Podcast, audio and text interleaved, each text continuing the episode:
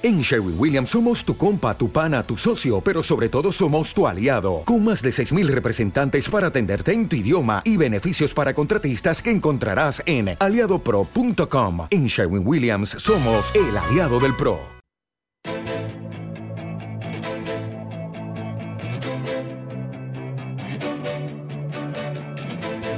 Capital Intereconomía con la inversión de impacto.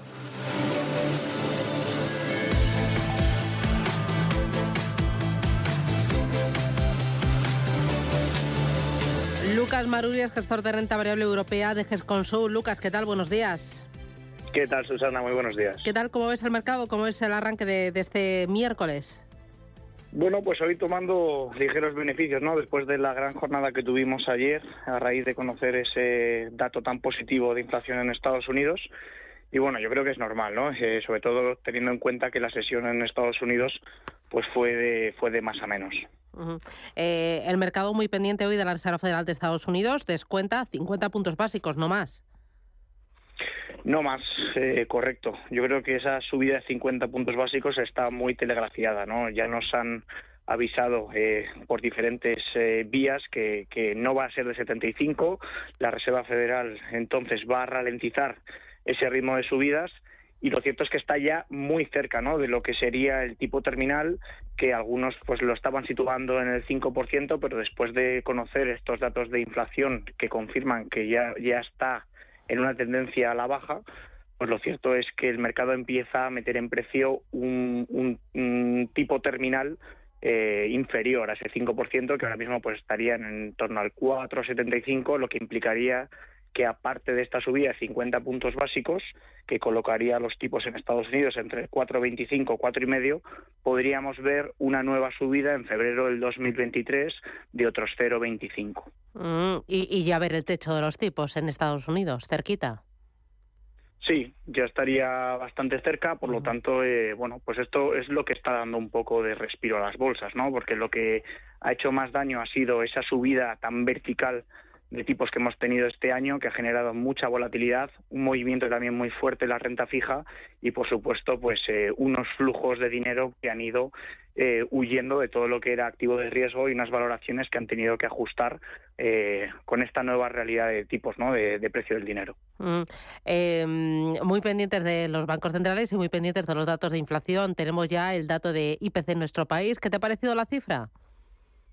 Bueno, también confirma que, hay una tendencia de, corrección, lo cual es positivo, pero es cierto que sigue siendo muy alto, ¿no? Ese 6,8 eh, pues sigue haciendo haciendo daño, eh, sigue de alguna forma eh, haciendo que el, que el consumidor pierda eh, poder adquisitivo porque pues la subida de salarios no se acerca ¿no? A, esas cotas del 7% y por lo tanto pues yo creo que bueno que es un dato positivo en tanto en cuanto estamos viendo esa corrección desde los niveles de, del 10% que vimos eh, pero todavía tendría que, seguir corrigiendo más para que de alguna forma eh, pues el consumidor español no sufra tanto en, en su bolsillo. Ya.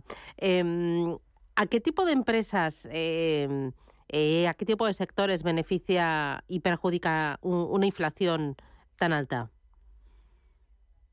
Bueno, la inflación tan alta lo primero que supone, como comentábamos, era esa subida tan vertical de tipos y lo que ha hecho es pues eh, perjudicar mucho a, todos los activos de larga duración. ¿no? Hemos visto el, gran movimiento que ha tenido la renta fija eh, este año, ¿no? el movimiento negativo, sobre todo si cogemos eh, bonos de, pues de duraciones de, de, de 10, de, de 7, incluso bueno, mucho más, largos, eh, hemos visto ese movimiento eh, tan fuerte en yields, ¿no? repuntando y por, por, lo tanto los precios cayendo, ¿no? Lo mismo, la misma lógica ha pasado en, en, el equity, ¿no? todo lo que es sectores de larga duración, como puede ser la tecnología, como puede ser el consumo discrecional, las compañías de, de calidad, salud, si me apuras, eh, pues lo cierto es que ha sido un año en el que esa subida de tipos les ha penalizado eh, bastante, ¿no? Y en contraprestación, pues todo lo que es eh, más cíclico o que puede tener los, la generación de caja mucho más cercana en el tiempo, pues se ha visto beneficiada, ¿no? Como pueden ser, entre otros, eh, los bancos, por supuesto, las aseguradoras y otro tipo de sectores considerados value. Ya. Em, eh, hoy hay algunos valores que son protagonistas, el más Inditex, porque ha presentado sus cuentas referidas a los nueve primeros meses de, este año. Eh, las ventas crecen a un ritmo del 19%, las ventas en tienda y online a un tipo constante también crecen a un ritmo del, del 12%, beneficio neto un 24%. Em, ¿Te han parecido bien los datos? ¿Te gusta la compañía? ¿Te gusta el sector? Eh, a ver, los datos son espectaculares. Espectaculares, muy buenos. O sea, ya se esperaban que fueran buenos los resultados, ¿no? Pero yo creo que han sido mejores. Sí, sí. O sea, hablabas del, del Life for Life, del, orgánico, eh, un 8,8 está el consenso y han sacado un 11,1. Pero es que, o sea, ya no es. Lo sorprendente no es que batan, porque al final estamos hablando de una compañía de altísima calidad que, yo creo que ha más que probado que la gestión es, es excelente, sino el contexto, ¿no? Es un año que ha sido duro para Inditex por, por ese impacto que ha tenido en Rusia y, eh, bueno, pues al mismo tiempo todo lo que estábamos hablando de la pérdida de poder adquisitivo del consumidor, pues en todo lo que es consumo discrecional es donde más se, se nota, ¿no? Y entonces que la compañía no solamente te presente estos datos, sino que además en el trading statement, en esas guías que ya han dado de, de lo que llevan del 1 de noviembre al 8 de diciembre, te están indicando que siguen creciendo un 12%, pues lo cierto es que el mercado de repente dice, oye, pues a lo mejor estábamos pasándonos de frenada con esta compañía que está metida en esa cesta de todo el consumo discrecional, que en teoría en un, en un escenario de recesión sufre muchísimo, pero claro, esta compañía te, te, te, demuestra un nivel de resiliencia brutal, ¿no? Entonces, yo creo que es una compañía de indudable calidad, que es cierto que, bueno, pues tiene un componente cíclico, pero vamos, eh, puestos a surcar eh, el ciclo en, en, algún, en algún valor, pues yo me quedaría con Inditex frente a muchos de, sus competidores. Oye, ¿qué me cuentas de Grifos? La compañía ha contado que está estudiando la venta de activos para enderecer su rumbo. La verdad es que este año en bolsa va de capa caída, es de los peores.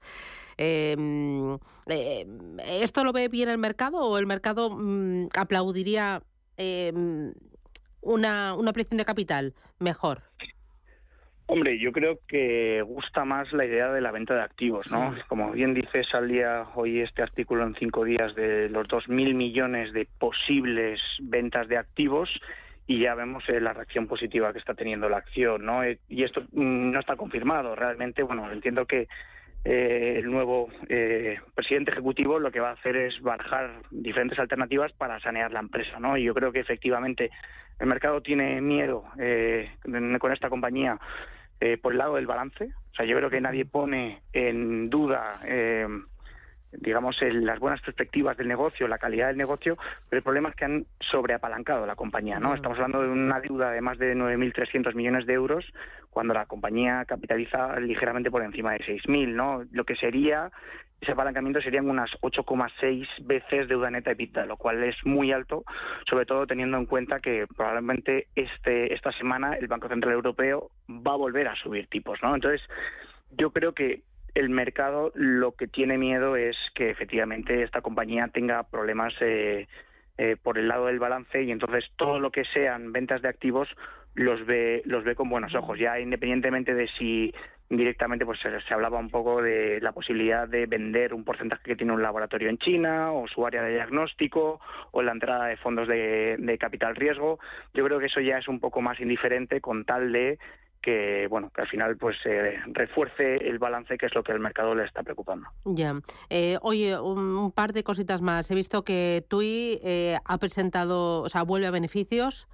Em, eh, ¿Cómo ves el sector? ¿Cómo ves la compañía? No sé si en Europa tienes algo de este sector. ¿Te gusta o no? A ver, el sector la verdad es que ha pasado un par de años eh, horribles y, bueno, o sea, eh, no es de extrañar que las compañías vuelvan a, la senda de, beneficios, a, a, la rentabilidad y hay algunas que han perdido mucho dinero, ¿no? En el caso de TUI una compañía que ha tenido que ser pseudo rescatada.